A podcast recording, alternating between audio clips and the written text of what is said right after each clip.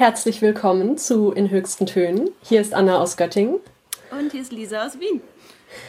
Wir werden in diesem Podcast mehr oder weniger regelmäßig, wir werden uns bemühen, ähm, über Musik und über Musikwissenschaft sprechen, weil wir beide sowohl Musikwissenschaftlerinnen als auch Musikerinnen sind, uns beide Themen am Herzen liegen und ähm, ja, wir beide dazu das ein oder andere gerne interessierten Menschen erzählen möchten.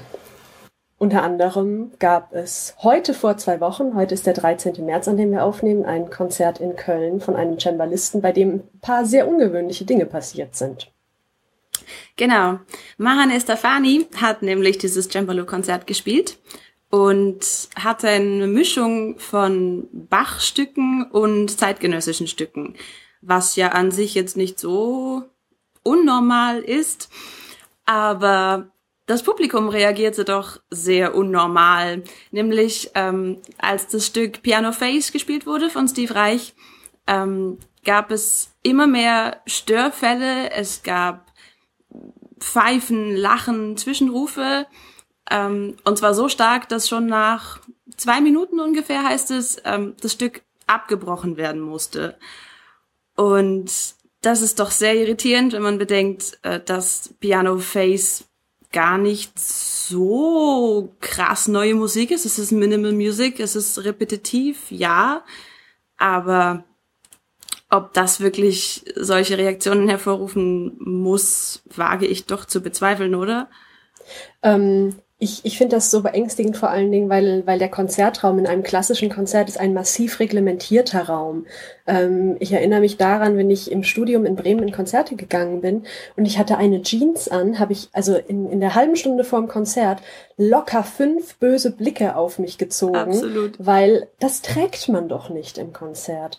Ähm, und, und in dem Fall haben, ich möchte mal unterstellen, ungefähr genau die gleichen Leute angefangen, ähm, nicht nur sich auf eine Art und Weise unpassend zu benehmen, also eben ich, ich hatte dann eine Jeans an, ich habe mich unpassend benommen, ähm, sondern ähm, ja, un gar unterbrechend zu wirken. Also eben nach, nach zwei, drei Minuten musste das abgebrochen werden, weil so ein Lautstärkepegel im, im, im Saal erreicht wurde, dass der Cembalist eben nicht mehr in der Lage war, äh, weiterzuspielen. Und zu dem Zeitpunkt hat er die wundervolle Frage gestellt, What are you afraid of? Ja. Ähm, das finde ich ganz fantastisch, dass er, dass er so eine Frage gestellt hat. Ja, vor allem, ich frage mich wirklich, ich meine, das Stück dauert, es ist nicht ganz festgelegt, so 18 bis 20 Minuten und ich denke mir, das kann ich doch wohl durchhalten, selbst wenn mir irgendwas nicht gefällt oder selbst wenn ich der Meinung bin, das beleidigt mich jetzt auf irgendeinem Level, auch wenn ich nicht verstehe, wie mich Musik beleidigen kann. Aber also ich bin doch nicht vier Jahre alt. Ich kann mich doch da hinsetzen und das abwarten und dann meinetwegen Buh rufen, im Applaus, aber doch nicht davor. Ja, ähm, würde man denken, würde man denken, vor allen Dingen, wenn man sich überlegt, welche Leute gehen dann in klassische Konzerte. Ähm, ich habe mal die wundervolle Mediennutzertypologie äh, mir angeschaut, die beim Hessischen Rundfunk zu finden ist unter anderem. Ähm, und was, was ich da ganz interessant finde, ist ähm, Leute, die die Hochkultur genießen, die sogenannten Hochkulturorientierten. Ähm, die sind auf dieser zweidimensionalen Ebene von einfach zu differenziert, sind sie sehr, sehr, sehr differenziert. Auf der anderen Achse von modern und traditionell hingegen dann doch eher im traditionellen Bereich. Das heißt, es scheint eine Gruppe von Menschen zu sein, ähm, die, die schon komplexe Zusammenhänge verstehen und daran interessiert sind, aber auf der anderen Dinge, ja, ähm, bei einem 50 Jahre alten Musikstück ähm, zu traditionell sind, um, um da einfach mal zuzuhören und es vielleicht danach vollkommen abzulehnen. Klar, das, das passiert einem ja immer mal wieder, dass man Musik doof findet.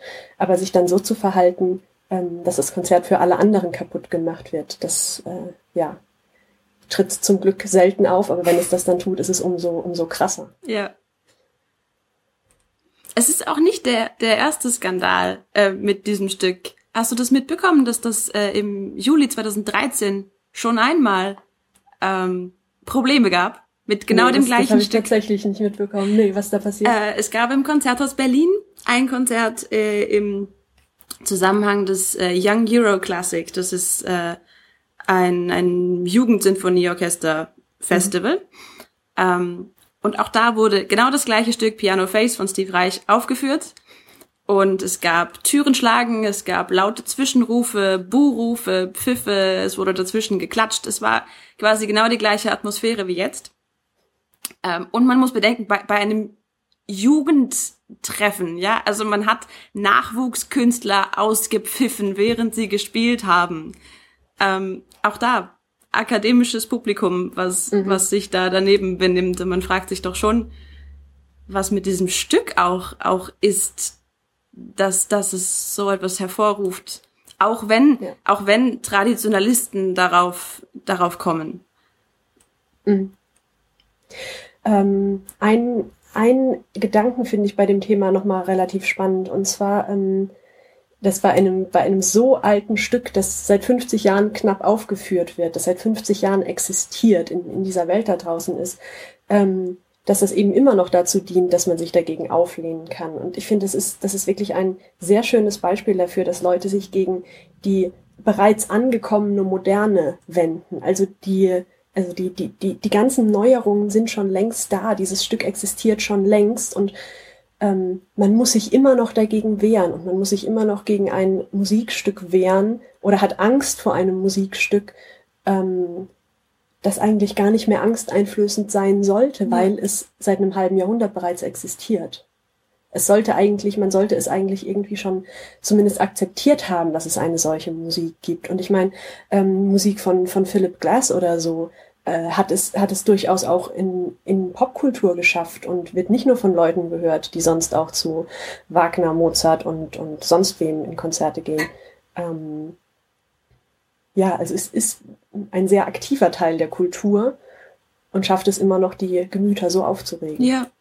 Ja, vor allem gerade, weil wir haben hier keine großen Dissonanzen, wir haben keine ja. völlige chaotische Struktur, sondern wir haben etwas sehr Repetitives, ja, aber nichts, was, was einen so aufregen würde, oder? Aber ich habe mittlerweile mehrere Stimmen gehört, ähm, von, von Menschen, die gesagt haben, das macht sie aggressiv, diese Musik, und sie könnten das sehr gut nachvollziehen, dass man sich dagegen auflehnt. Und ja, also mir fehlt da ein bisschen das Verständnis, muss ich ehrlich ja. zugeben.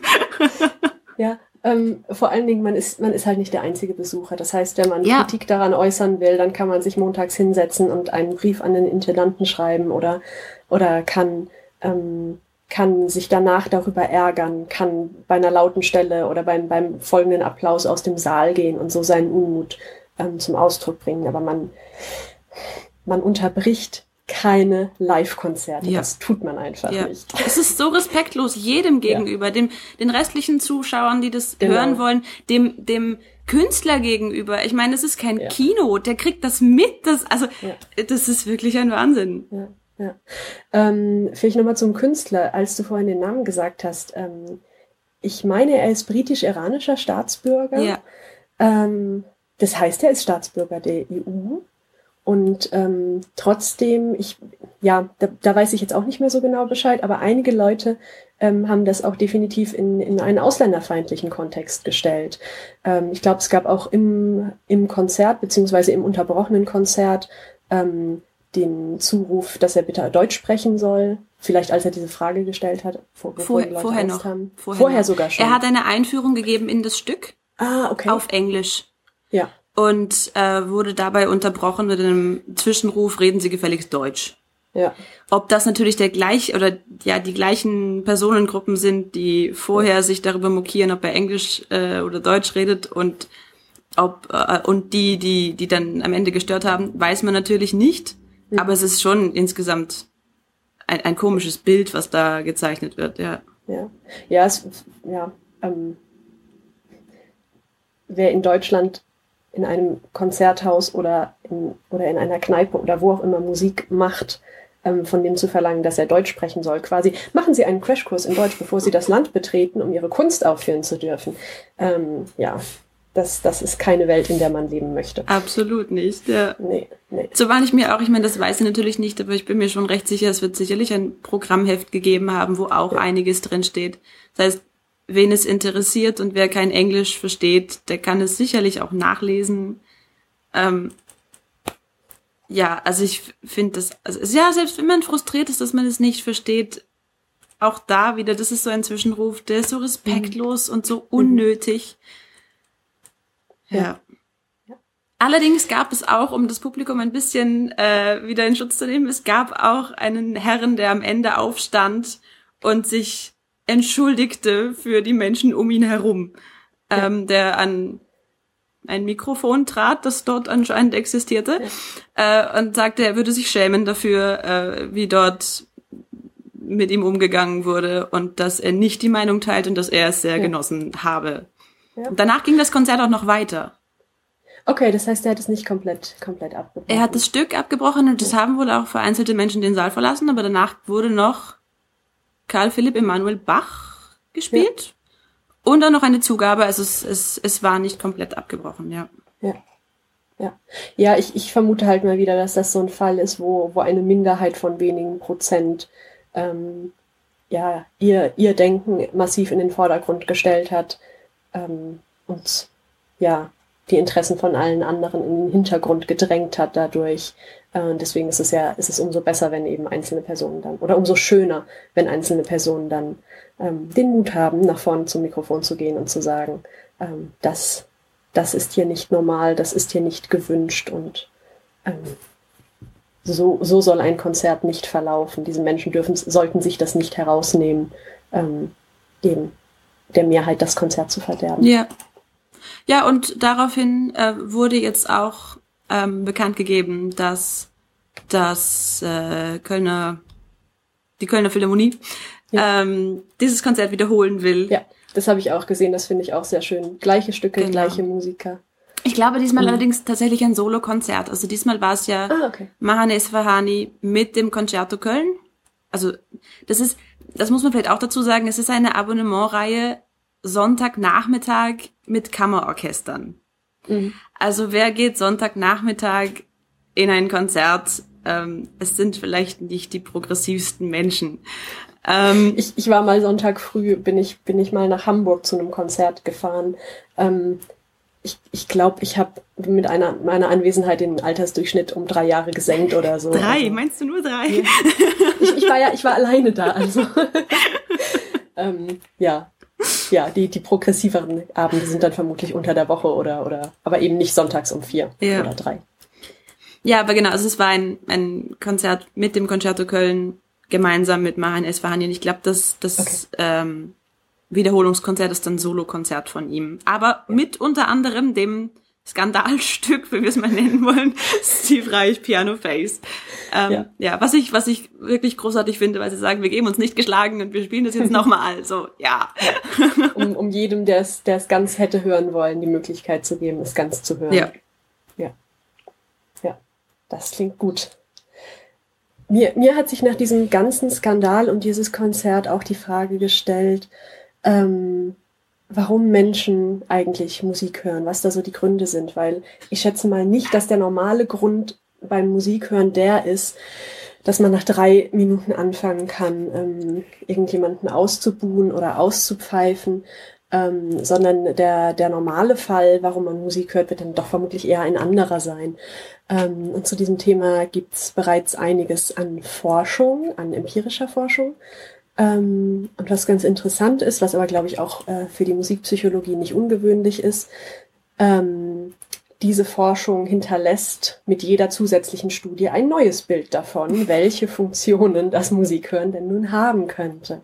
Äh, deswegen freue ich mich total, dass ein, ein wunderbarer Kollege, Thomas Schäfer, ähm, mal einen Liebesdienst für die Wissenschaft gemacht hat und versucht hat, sämtliche Studien zu diesem Thema ähm, zusammenzuführen, um, um ein hoffentlich homogeneres Bild aus dieser ganzen Sache ähm, zu erhalten. Und zwar, ähm, ja, es wird vermutlich für kaum jemanden eine Neuigkeit sein, dass Musik hören und, und teilweise eben auch Musik machen ähm, also dass, dass das Musikhören tatsächlich für praktisch jeden Menschen auf dieser Welt irgendwie von Bedeutung ist.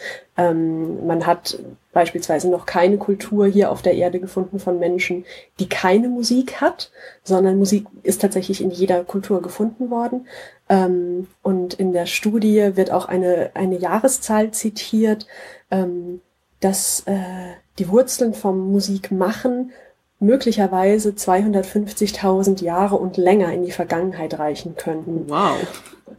Das, das ist auch so eine Zahl. Ich habe die so gelesen, da dachte ich so, ja, ich könnte das jetzt nicht widerlegen. Ich könnte auch keine Gegenargumente bringen, aber ich finde das eine sehr mutige Zahl. Ähm, wenn man es etwas äh, härter haben will, ähm, der älteste Fund eines Musikinstruments ist, glaube ich, von einem 30.000 30 Jahre alten Instrument, und zwar von einer Knochenflöte.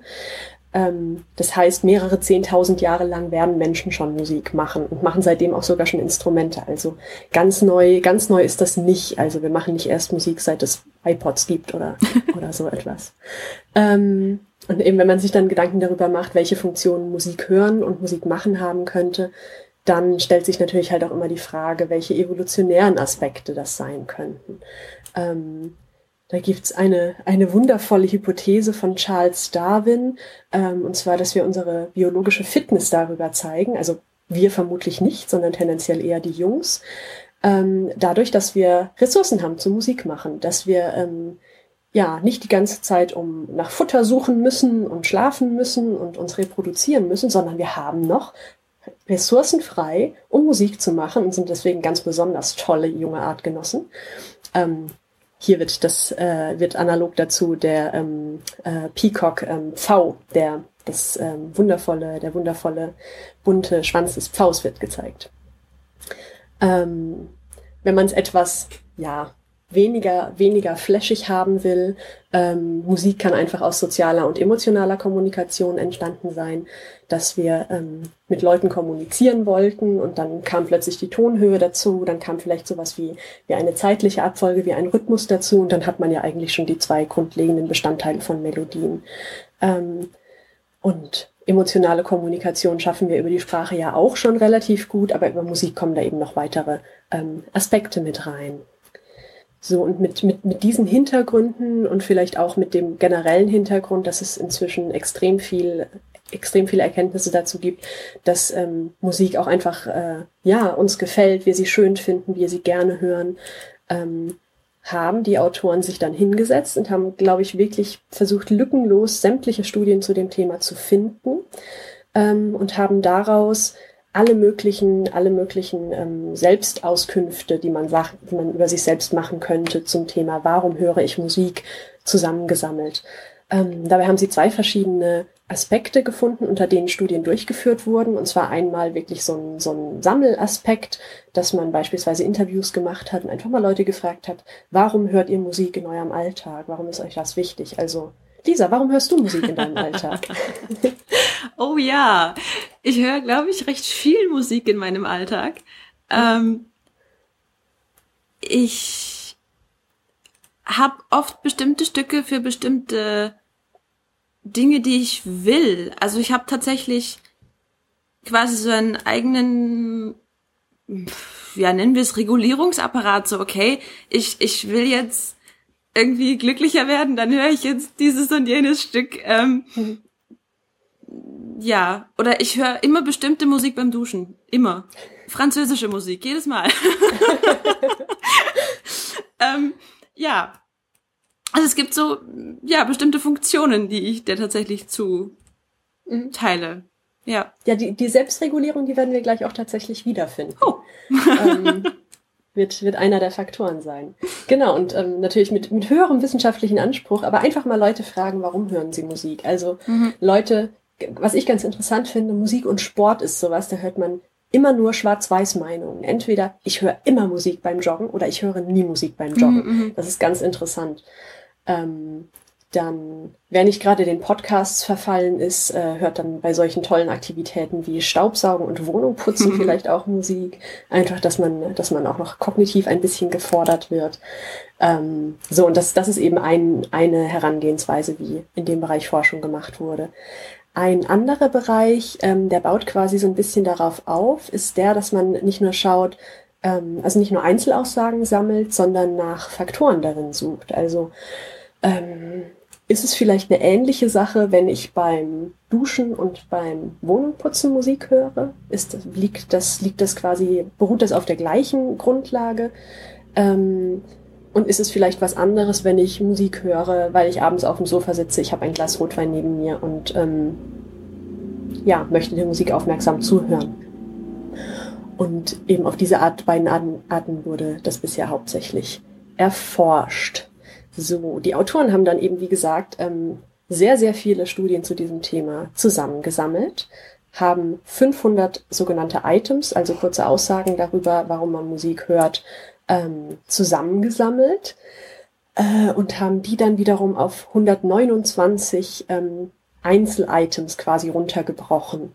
Ähm, das sind dann beispielsweise Items, wo, wo dann sowas drin steht wie ähm, ich scrolle, ich scrolle, ich scrolle. Hier. Ich höre Musik, weil ich dann gut über mich nachdenken kann. Ähm, oder ich höre Musik, weil sie mir hilft, über meine Identität nachzudenken. Oder sowas wie, ich höre Musik, weil sie die Kultur und Geschichte meines Landes widerspiegelt. Oder, ha, weil sie die Kultur und Geschichte meines Landes widerspiegelt. Das war bei Steve Reich vermutlich nicht der Fall. Ähm, ich höre Musik, weil sie auch meinen Freundinnen und Freunden gefällt. Also wirklich, wirklich sehr ähm, divers und haben dann diese 129 Items ähm, gut 800 Personen gegeben und haben dann gesagt, dass sie eben ankreuzen sollen, wie gut diese Items auf sie zutreffen. Also wie sehr sie Musik hören, weil sie ähm, ja auch ihren Freundinnen und Freunden ge gefällt. Dann hat man eine sogenannte Faktorenanalyse durchgeführt. Das ist eine statistische Methode, mit der man eben schaut, welche dahinterliegenden Faktoren identifiziert werden können. Und unter all diesen verschiedenen Aussagen, eben 129, hat man drei verschiedene Dimensionen gefunden. Ähm, und zwar ist das einmal die Dimension Selbstwahrnehmung, also man hört traurige Musik, wenn man traurig ist, um, um die Traurigkeit besser zu verstehen beispielsweise. Ähm, der zweite Faktor ist die soziale Bezogenheit oder das soziale Bezogensein. Ich habe, also auf Englisch ist es Relatedness. Ich bin mir mit der Übersetzung nicht so ganz, also beide Wörter passen irgendwie nicht perfekt. Mhm. Ähm, das ist dann eben sowas wie, ich höre Musik, weil sie auch meinen Freundinnen und Freunden gefällt. Ähm, und das dritte ist das, was du gerade angesprochen hast, ähm, Anregung und Stimmungsregulation. Also möglicherweise eher sowas wie, ich bin gerade traurig, aber ich mache jetzt trotzdem fetzige Musik an, ähm, und bemühe mich ein bisschen und tanze vielleicht in einer Viertelstunde durch die Wohnung, weil es mir dann hoffentlich besser geht. Ja. Ähm, was vielleicht noch dazu gesagt werden kann, ähm, diese drei Dimensionen können natürlich nicht komplett erklären, warum Leute bei den Items eben das angekreuzt haben, was sie angekreuzt haben, aber immerhin dann doch zu 40 Prozent. Also zur, zur knappen Hälfte können wir mit diesen drei ähm, Dimensionen erklären, wie Leute Musik hören und welche Faktoren dahinter liegen. Wow, das ist cool. Ja. Und ich finde das, also ich finde das halt auch so schön, weil ähm, es wäre natürlich einfacher gewesen, die, sagen wir mal, 27. Studie zu diesem Thema zu machen und einfach nochmal selber Items zu erfinden. Ähm, aber ich finde das immer großartig, wenn Leute sich hinsetzen und versuchen, ähm, quasi mal so einen so so ein Zwischenabschnitt zu definieren ähm, eben nicht bei Null anzufangen, sondern zu gucken, was wissen wir jetzt wirklich zu diesem mhm. Thema und Studien wiederholen oder eben wie in diesem Fall ähm, so zusammenzuführen. Ja. Ja. Bei so Dingen wie, ich höre Musik, weil meine Freunde sie auch hören, hört, mhm. hören, ah, egal, ähm, frage ich mich allerdings, ist das dann so ein Subkulturding? Also ich habe einen gewissen Musikgeschmack und suche mir mhm. Freunde, die einen ähnlichen Musikgeschmack haben. Oder ich habe Freunde und übernehme deren Musikgeschmack. Das sind ja zwei verschiedene Dinge. Ist das dann mhm. trotzdem eine Kategorie? Ich gucke mir die Items dann mal an. Ich hoffe, ich finde sie so schnell. Eben 129. Ich muss ein bisschen suchen. ähm, wo ist das? Die Freundinnen und Freunde. Ähm, also, weil sie meinen Freundinnen und Freunden gefällt. Genau, das lädt logischerweise eben auf dem, auf dem soziale Bezogenheit Faktor. Ähm ja, das, das ist dann, das ist so ein klassisches Henne-Ei-Problem. Ja. Was ist zuerst da, die Freundschaft oder die gemeinsame Musik? Ähm ja, aber ist das relevant für die ja. Musikforschung? Generell ja. Ich glaube, in diesem konkreten Fall nicht. Also in, in dieser Studie ging es erstmal darum, ähm, quasi Leute bei einem Ist-Zustand zu einem bestimmten mhm. Zeitpunkt abzuholen. Ähm, für, für andere Fragestellungen, eben für, für diese sozialpsychologischen ähm, Fragestellungen, ähm, ist es auf jeden Fall relevant, weil wir Menschen streben grundsätzlich einen, einen Zustand der sogenannten optimalen Distinktion an. Äh, und zwar haben wir Menschen es gerne, wenn wir sowohl zu einer Gruppe wunderbar dazugehören, aber wir möchten dann trotzdem noch diese drei kritischen Dinge haben, die uns von dieser Gruppe absetzen. Ähm, ein Beispiel, das eine Kollegin von mir immer verwendet hat, war ähm, Heavy Metal, weil man kann sagen, man hört Heavy Metal, man kann sagen, man fährt aufs Wacken. Man kann dann aber so zwei Sätze später einfließen lassen, ob man jetzt eher so Mittelalter-Metal oder Thrash-Metal oder Speed-Metal oder wie auch immer. Also man hat da die Möglichkeit, zur Heavy-Metal-Gruppe dazuzugehören, aber dann sich so seine, seine eigene kleine äh, Subgenre-Kategorie zu suchen ähm, und da dann vielleicht nochmal speziell diese eine Band von sowieso zu kennen.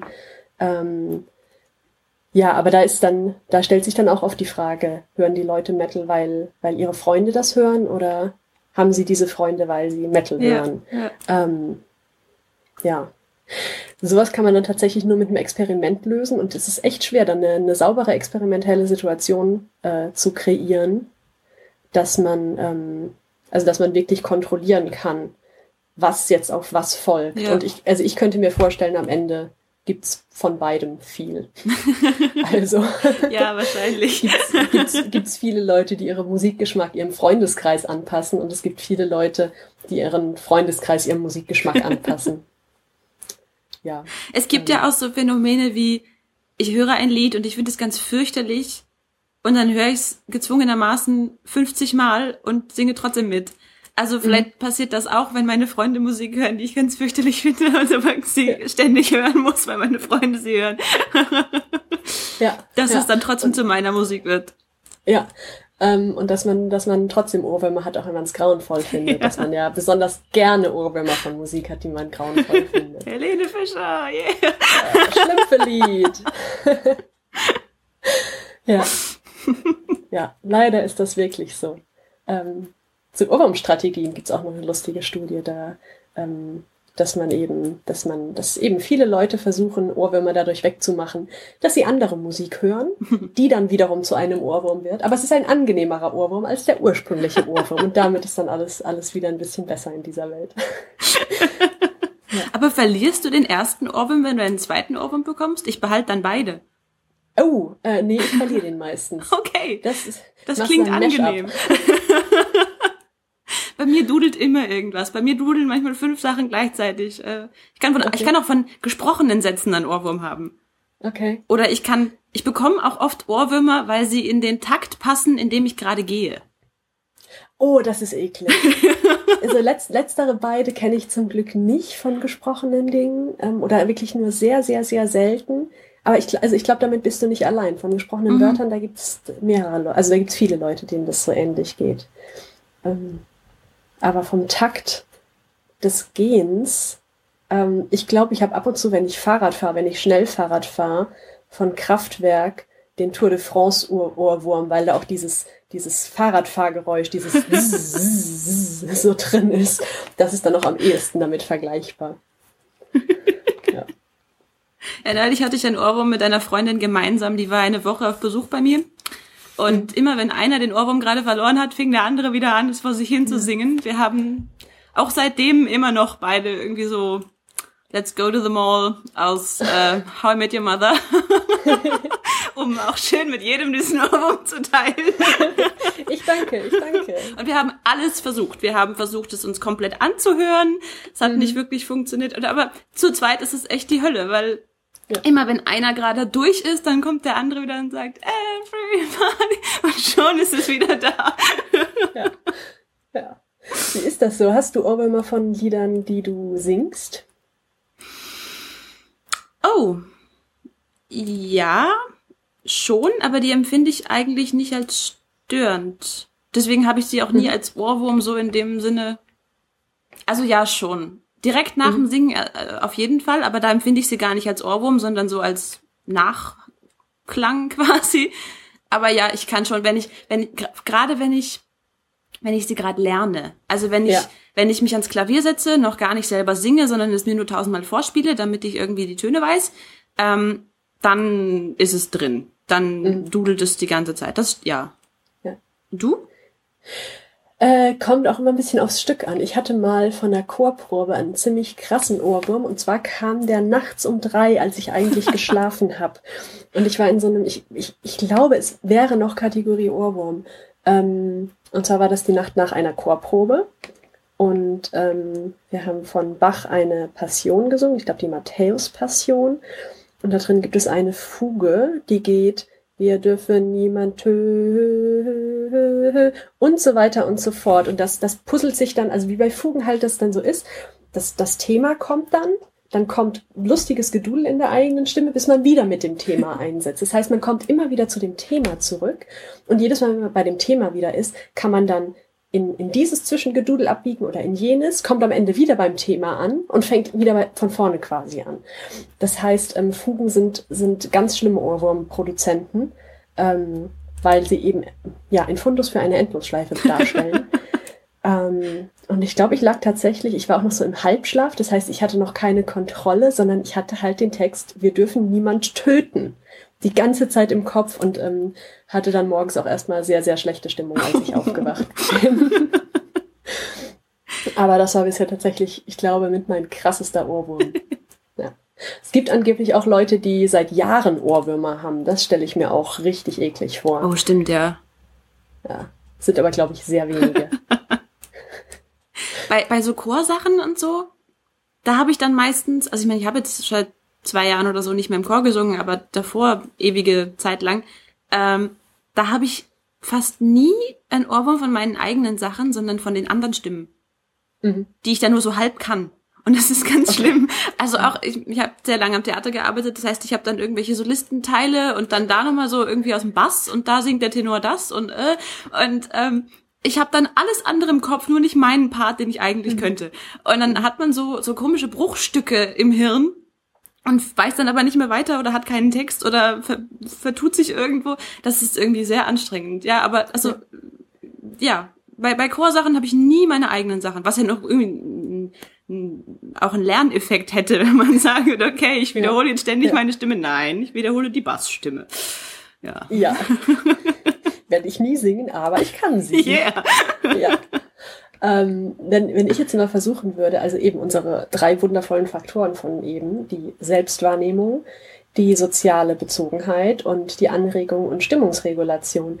Ich glaube, ich würde die Ohrwürmer tatsächlich in die letzte Kategorie packen, in Anregung und Stimmungsregulation.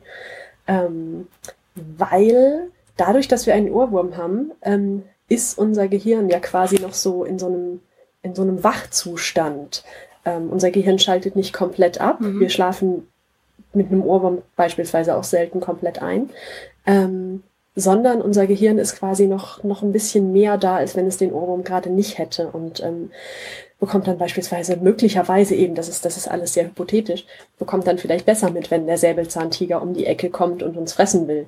Ähm, das ist ja ein Szenario, vor dem sich Menschen mit den verrücktesten Dingen immer versuchen zu wehren, aber eben möglicherweise auch mit Ohrwurm. Das finde ich noch eine, mit Ohrwürmern. Das finde ich noch eine sehr spannende These. Ähm, ja, dass das so in diese Kategorie spielen könnte. Aber ist nicht gerade der Ohrwurm auch Ablenkung?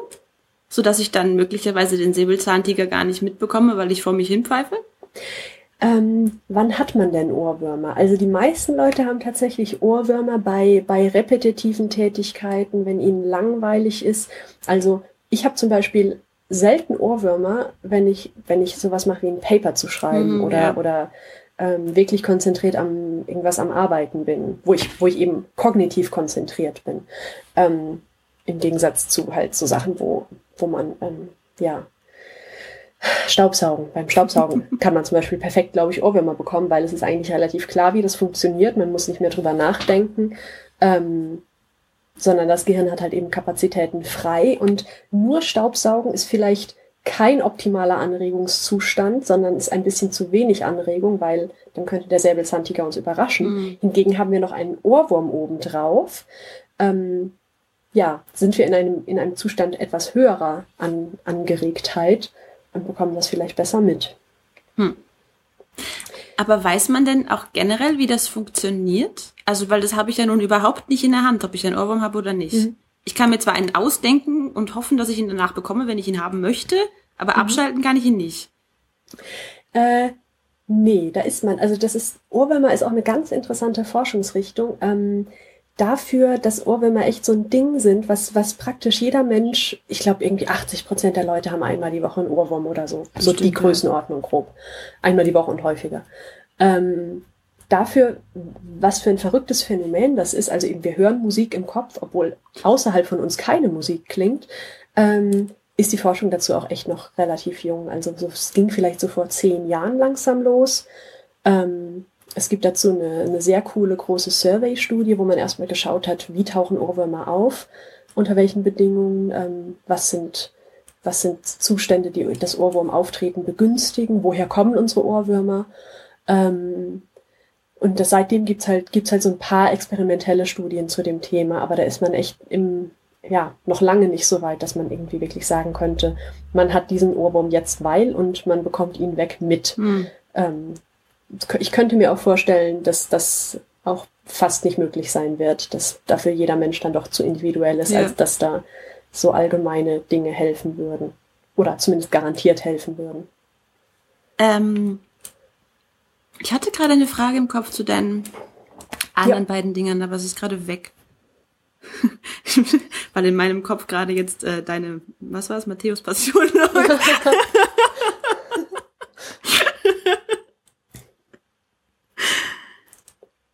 Was waren die anderen beiden Gruppen? Ähm, Selbstwahrnehmung und soziale Bezogenheit Selbst und Anregung und Stimmungsregulation. Ja. Und Selbstwahrnehmung war jetzt, mir geht's schlecht, ich mache traurige Musik an. Äh, Selbstwahrnehmung war, äh, ich kann dann gut über mich nachdenken, ich kann dann in Gedanken ganz weit weg sein, äh, hilft mir über meine Identität nachzudenken, spendet mir Trost, wenn ich traurig bin, fühle ich mich geborgen, transportiert Gefühle, hm. zum Beispiel. Ja.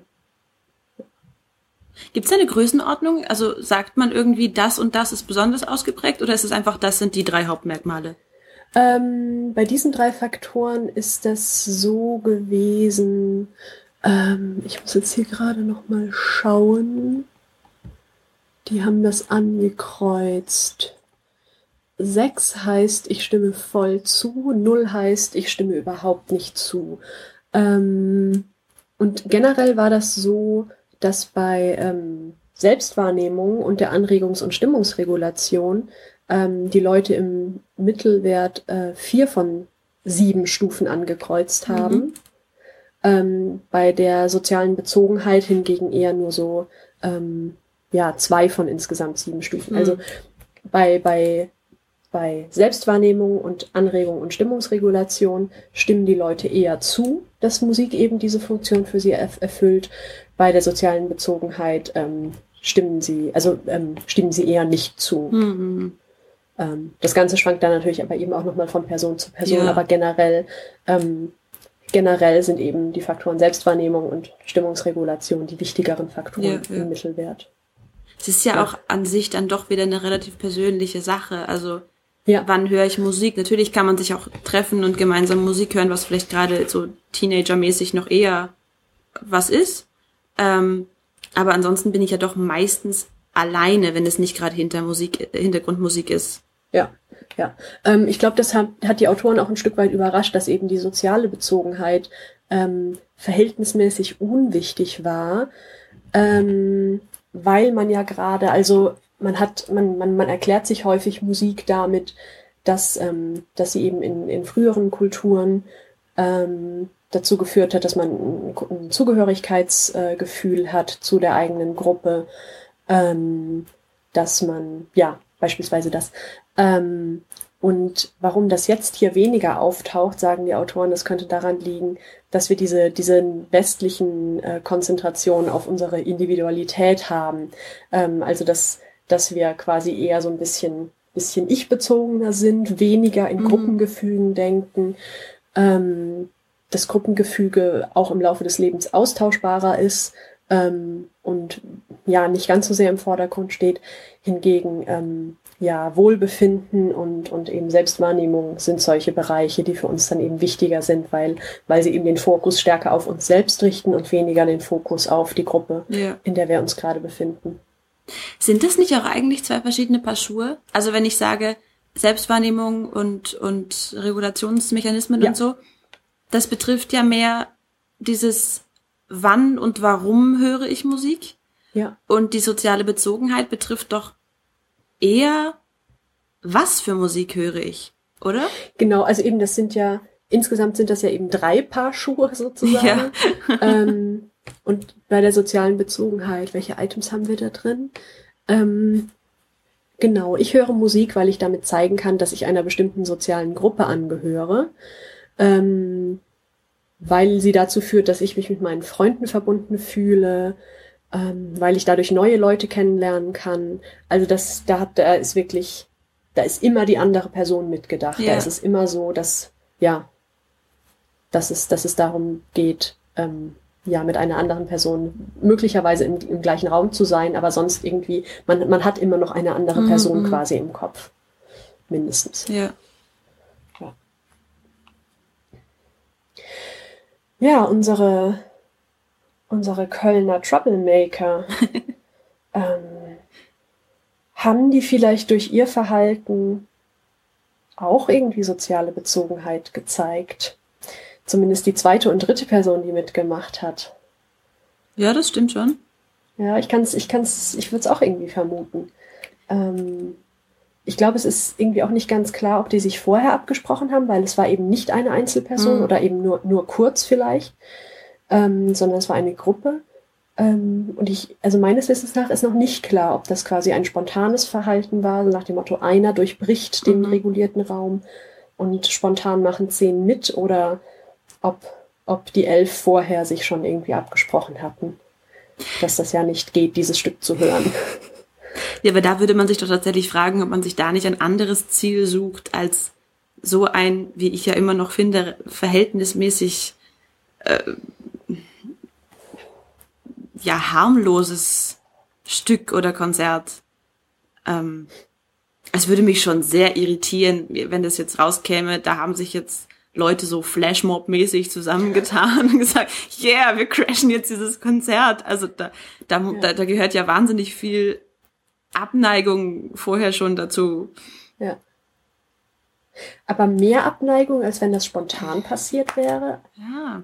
Ich weiß es, es, es ist echt schwer. Ich, ich würde da, ich würde da wirklich gerne im Nachhinein ähm, ähm, mal Mäuschen spielen ja. in diesem Konzertsaal. Ja. Weil auch mit diesen ganzen Berichten, die man da so, dazu hört, ähm, ja, es ist, es ist irgendwie echt nicht ganz, nicht ganz einfach, sich dazu ein Bild zu machen. Ja, ja vor allem, es gibt auch erstaunlich wenig ähm, Info eigentlich oder, oder ich sag mal so, Augenzeugenberichte dafür, dass es mhm. ja eigentlich eine öffentliche Veranstaltung war und da sicherlich mehrere hundert Menschen waren. Ja. Ähm, ich habe irgendwie noch was gelesen, der ein, ein Cellist äh, aus dem Konzert beschrieb das Ganze auch nochmal aus seiner Perspektive, das habe ich gelesen. Stand aber auch nicht viel mehr drin als in den, als in den Zeitungsberichten. Das war halt nur mal so mhm. ähm, persönlicherer Blick. Ähm, ja, mich würde beides, eigentlich irritiert mich beides ziemlich gleichermaßen. Ja, das mhm. stimmt schon. Ja. Obwohl ich mir eher vorstellen kann, dass wenn, wenn ich selber jetzt verärgert in einem Konzert sitze und irgendwie damit gar nicht klarkomme, was da jetzt gerade gespielt wird und irgendjemand fängt an, das zu stören, dass ich da vielleicht eher mitmache. Also nein, nicht jetzt ich nicht ich persönlich, aber dass Menschen dann mhm. da irgendwann vielleicht doch einstimmen, wenn sie wenn sie eh schon auf einem hohen Level der Aggression sind, sage ich mal. Da, da gibt's ja auch so grundsätzliche psychologische Ergebnisse, dass wenn ähm, wenn irgendwo ein Raum schon so ein bisschen dreckig ist. Also in der einen Ecke liegt mhm. irgendwie liegt irgendwie eine leere Trinkdose rum, äh, in der anderen Ecke stapeln sich die Wollmäuse, sofern sich Wollmäuse denn stapeln können. ähm, dass man dann eben auch eher dazu tendiert, dass, äh, keine Ahnung, seinen Kaffeebecher stehen zu lassen.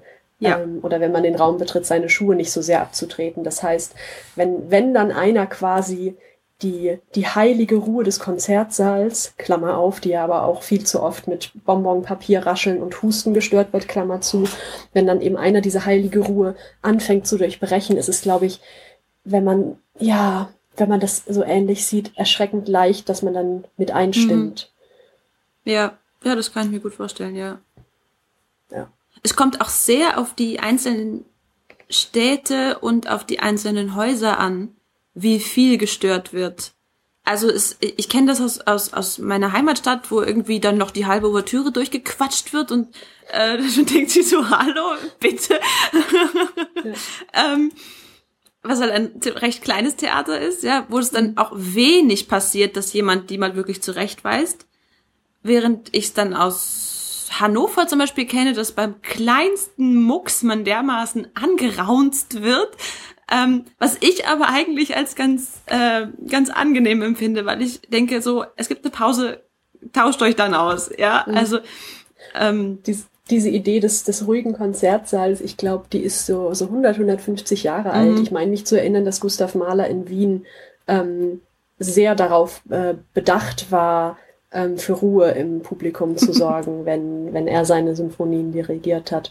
Also ähm, es ist noch nicht ganz so alt. Also ja. vor zwei, dreihundert Jahren hat man im Konzertsaal ja auch gegessen und getrunken, wie man das heute bei Popkonzerten ja weiterhin noch macht. Ähm, aber es ist dann eben auch schon doch, doch 100 Jahre schon mhm. alt, dass man ähm, im klassischen Konzert und aber auch zunehmend in Popkonzerten sich eigentlich ruhig verhält, äh, wenn dann leise mit dem Nachbarn spricht, mhm. also wirklich im Flüsterton. Ähm, und versucht das Bonbon in unter zwei Minuten auszupacken, wo ich manchmal den Eindruck habe, ähm, die, die Dauer des Bonbon auspackens, das ist schon fast ein Wettbewerb. Wer, wer länger braucht, ähm, bekommt dann beim Ausgang, keine Ahnung, ein Freiticket für das nächste Konzert. ja, das ist immer dieser Kampf, so mache ich es jetzt schnell und laut ja. oder langsam und ähm, pseudo-leise. Ich bin für schnell und laut, ja. weil es stört eh. Ob es ja. 10 Dezibel mehr Geraschel sind oder weniger, ist Wurst. Ähm, es ist ein Störgeräusch und dann Liebe, liebe Zuhörer, Bonbon auspacken im klassischen Konzert. Schnell und laut bitte. Nein, ich habe noch eine bessere Idee. So einpacken, dass sie gar nicht erst knistern. Nehmt euch ein Stoffsäckchen und packt da fünf Bonbons rein oder was und dann ist gut, dann macht es ja. auch keine Geräusche. oh, das Beste, was ich mal gesehen habe, war beim äh, war in Luzern. Die haben jeden Sommer so ein Klassikfestival. Ähm, standen große, große Schalen, also größer als die größte Salatschüssel, die ich besitze, mit ähm, Ricola einzelverpackten Bonbons herum. Ich dachte so, Leute, das ist ein klassisches Konzert. Macht das nicht. Nehmt das Bonbon nicht mit. Eure Sitznachbarn werden euch verfluchen. ja. Dann, dann doch bitte eher die äh, großen Oropax-Schüsseln bei Pop-Rock-Konzerten, dass man, dass man sich da ein bisschen vor der Lautstärke schützen kann. vor der gewünschten Lautstärke. der intendierten Lautstärke. Ja. Lisa, welche Musik singst du gerade und welche Musik hörst du gerade? Oh yeah, welche Musik höre ich gerade? Ich habe gerade neue französische CDs und ich liebe sie sehr. Yeah. Was ähm, ist, ist, das? Ist das Chanson? Ist das? Es gibt französischen Hip Hop, habe ich gehört. Oh. Der ist ziemlich cool. Was was ist das für französische Musik? Ähm, ich also ich persönlich würde es als Chanson bezeichnen. Ob es tatsächlich alles Chanson ist, weiß ich auch nicht. Ähm, zum Beispiel Rose höre ich sehr gerne. Ich glaube, die war sogar tatsächlich mal in den deutschen Charts auch mit äh, La Liste. Ähm, hm. Auch wenn ich mich mit den deutschen Charts nicht so auskenne, weil ich nicht so das Chartmädchen bin. nicht mehr. Seit, seit unsere Identität durch andere Dinge geformt ist, sind wir keine Chartmädchen mehr.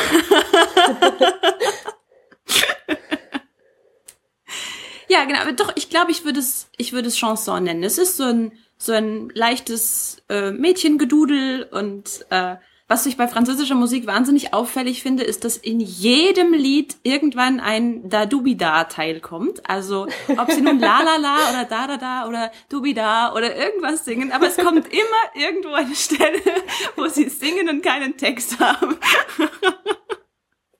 Das ist ja. mir nie aufgefallen bei irgendwelchen anderen, bei, bei Deutschen, bei Englischen, bei keine Ahnung, aber französische, zumindest die ich höre, die haben das in jedem Lied. Ja. Also, ja, sehr auffällig. Das ist vermutlich dann auch der Teil, der sofort geschnitten wird, wenn diese Lieder irgendwann mal auf Chartlänge runtergekürzt werden, auf Radiolänge. das kann das sein. Das ist dann vermutlich, da wird dann, da wird dann der Produzent hinterm Mischpult sagen, ja, die, diese eine Strophe da, wo ihr nix singt, schneidet die mal raus, die brauchen wir nicht. Was ist denn, was ist denn Radiolänge? Äh, ich glaube drei Minuten sind Oh, nicht genau. okay. Ja. Also nicht, nicht deutlich länger auf jeden Fall. Mhm. Ja. Ja, was ich aber auch immer irgendwie irritierend finde, auch wenn das dann so am Ende alles rausgeschnitten wird oder so ausgefadet und schon reingequatscht und so, und man denkt sich, so, hm, Ja. ich will doch. Nee, komme ich, komm ich auch nicht so gut mit klar. Nee. Oder Verkehrsmeldung mittendrin. Yeah. Ja, das, das Gute ist, ähm, im Radio wird ja, werden ja quasi die, die gleichen Hits immer gespielt auf Rotation und es ist, also in den, in den normalen Pop-Rock-Radiosendern schaffen es ja nur sehr wenige Stücke abseits der Rotation mal gespielt Mhm. zu werden. Ähm, das heißt, man kann sich sehr sicher sein, wenn das Lied durch Verkehrsmeldungen unterbrochen wird, innerhalb der nächsten drei Stunden wird man es nochmal hören und dass es nochmal unterbrochen wird, ist dann ja auch eher unwahrscheinlich. falls, falls das trösten mag. Allerdings höre ich sowieso eigentlich nie selbst Radio. Also wenn ich Radio höre, dann liegt es daran, dass ich im Auto meiner Mutter sitze. Oder mit meiner Mutter frühstücke. Das sind die, die, die äh, Möglichkeiten, wo ich Radio höre. Und trotzdem kenne ich meistens den meisten Popkram. Und das irritiert mich total, weil ich mich frage, auf welchem Wege das zu mir kommt. Okay. Ich höre kein Radio und ich höre auch nicht willentlich groß Popkram oder so, aber über Facebook und über Werbung oder keine Ahnung, ich kenne das meiste Zeug trotzdem. Das ist spannend, weil ich, ich höre auch verhältnismäßig wenig Radio, aber ich kenne es nicht. Mhm. Und ähm, das sind dann immer die, die schönen Momente, ähm, ja, wo ich, wo ich dann doch Musikwissenschaftlerin bin, aber merke so mit dem, mit, ja, dass, dass ganz viele Sachen einem echt an einem vorbeigehen, Mhm. ähm, was Musik angeht. Das ist wirklich, dass es da so viele Parallelstrukturen gibt und es gibt eben, es gibt eben die große Radio-Pop-Chart-Kultur, ähm, aber dass, ähm, ja, dass man, dass man sehr, dass man immer nur so ein, zwei Kulturen angehören kann, vielleicht drei, vier, ähm, und von den anderen kaum was mitbekommt. Ja, und dann gibt's manchmal die schönen Situationen, dass man im Seminar sitzt, man behandelt beispielsweise das Thema Ohrwürmer und die von den 20 Studenten vor einem kennen 19 das Lied, das gerade als Beispiel genannt wurde und man steht da vorne und denkt so, ja, ich mache dann mal YouTube an und dann kann ich mitreden.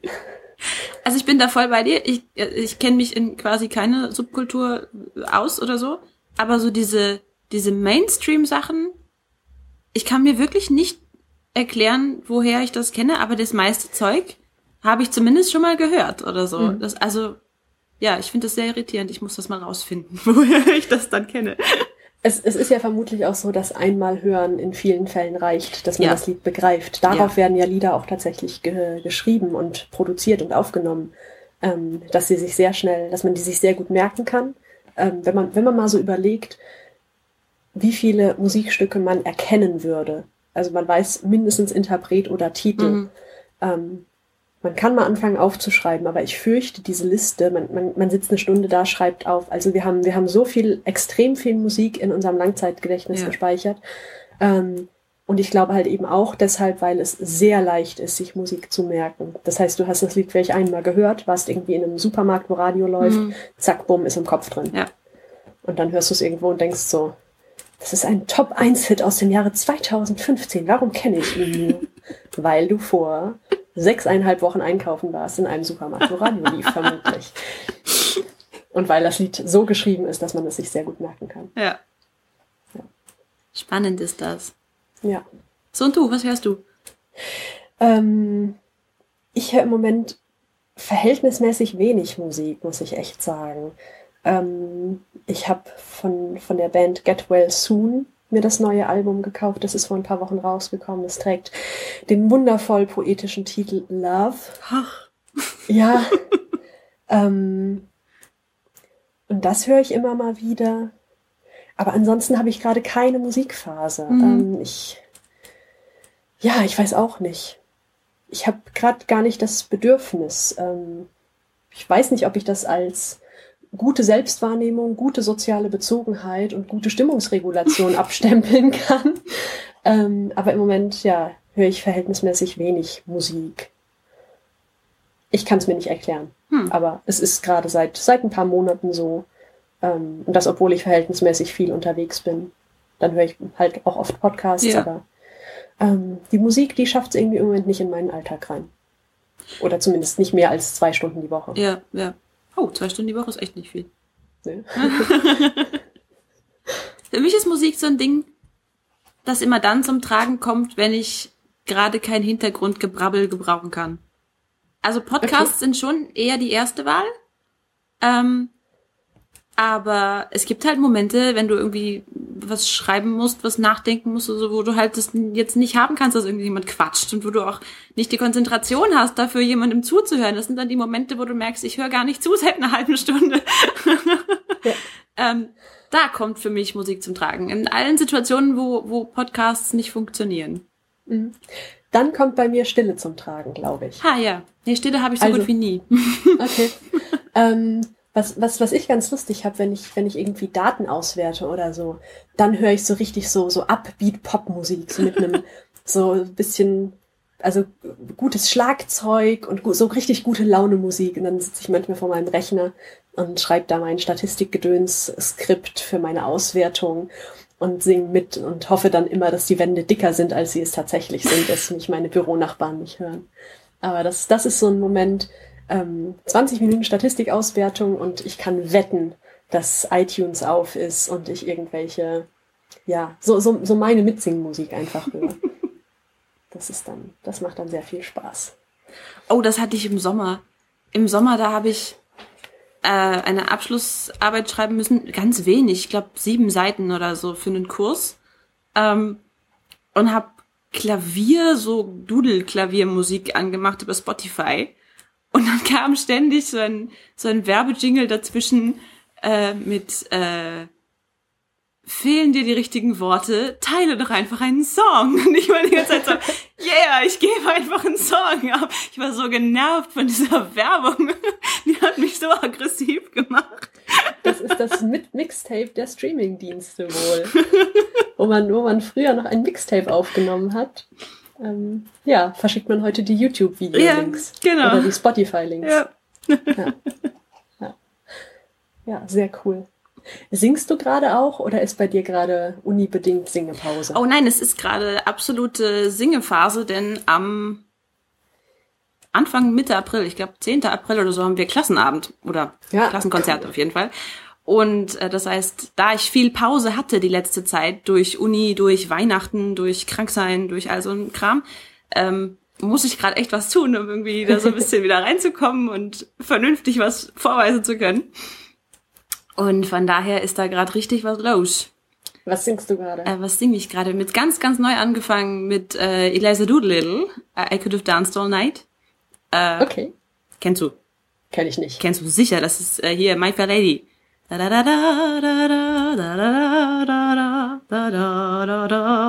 Das kennst du. Es kommt mir nicht unbekannt vor. Ich muss es mir nochmal anhören. Und ähm, also Musical eigentlich, ja, aber mhm. klassisches Musical, weil Anfang der, der, der ganzen äh, Musical-Zeit. Und das haben wir Prima Vista gemacht und das hat für Prima Vista extrem gut geklappt. Das habe ich noch nie erlebt. Das ist so, normalerweise ist so, okay, ich singe das zum ersten Mal, das wird ganz fürchterlich und dann legen wir das wochenlang an, bis es halbwegs funktioniert. Und das war ziemlich cool, dass es einfach mal geklappt ja. hat. das ist gerade so das, das Neueste ja. und das macht echt Spaß. Ja. Ich bin auch gerade, also ich hatte die, die letzten Wochen keine Zeit für Singeunterricht ich, ich, bei, bei dir ist es Gesangsunterricht, bei mir ist es Singeunterricht, ah. bei mir ist ja nur Hobby. ich nenne es auch ähm, manchmal Tirili. Hast du Zeit für Tirili? Dienstag, 17 Uhr, Tirili. Ähm, genau, ich habe am Dienstag um 17 Uhr wieder Tirili und bin auch in einer kleinen Musical-Phase und singe My Ship von Lady in the Dark, Musik oh. von Kurt Weil. Mhm. Das ist sehr, sehr cool. Das ist so, das ist so ein Reinlegelied ähm, der Text fängt an mit, oh Gott, hoffentlich weiß ich ihn noch. Ähm, My ship has sails that are made of silk, Genau, und weiter weiß ich schon nicht mehr. ähm, das heißt, ich muss es mir vor übermorgen anschauen. Ähm, und das war auch so ein Stück, das ging vom Blatt echt schon relativ gut. Mhm. Ist auch relativ tief, das mag ich ja immer gerne. Ähm, Ehrlich? Ja, und ist einfach, Ehrlich, du magst es gerne, wenn es tief ist, als Sopran. ja, ich liebe tief. Ähm, ich habe ja, ich habe ja so eine komische Stimme. Ich habe ja so eine, ich habe ja, ich, ich bin ja auch äh, im Chor, singe ich eben auch in der tiefen Stimme, im Alt. Ähm, und das, das ist mein Wohlfühlbereich. Also so alles, ja, so, so Altstimme ist Wohlfühlbereich. Hoher Alt wird dann manchmal auch schon ein bisschen anstrengend und Sologesang ist ja bei mir sowieso nochmal eine ganz andere Hausnummer als, als Chor-Misch, Reinmischgesang. ähm, ja, und das, ja, also Höhe, Höhe ist bei mir die große Baustelle ja weiterhin und wird es die nächsten Jahre sein. Und mal gucken, ob ich das irgendwann nicht mehr so sehe. Aber, aber dadurch, dass Hochsingen bei mir auch immer gleich heißt laut singen, Mhm. ähm, ja, ist das halt nix, was, was irgendwie so, so nebenher kommt, sondern das ist immer dann dediziert Hochsingen üben. Mhm, Und dann ist es immer laut. Und dann denkt man auch wieder nicht an die Büro, sondern an die Zuhause-Nachbarn. Ja. Aber es tut mir sehr leid. ja, ja. Es fordert dann immer noch etwas Überwindung. Oh ja, Hochsingen. Hochsingen Ja. klappt im Unterricht so viel besser als zu Hause. Ja, Das ist einfach ja. ein Wahnsinn. Das ist auch, äh, ich, ich glaube, wie Singen funktioniert. Ich glaube, das ist auch so ein Bereich, ähm, wo ganz viele psychologische Sachen reinkommen und wo ich glaube, es erschreckend wenig Forschung gibt. Mhm. Also man erschreckend wenig weiß, was dazu führt, dass man gut oder schlecht singt, sondern man singt dann halt eben gut oder man singt schlecht und muss sich so selber seine, seine guten, ähm, an, also seine guten Dinge suchen, die Mhm. einem helfen. Und die Bösen, die nicht helfen, ausblenden. Das ist ja manchmal noch viel schwerer. Oh ja. So viel zum Anfang. Das war die erste Folge von In höchsten Tönen mit Anna. Und mit Lisa. Bis zum nächsten Mal. Tschüss. Tschüss.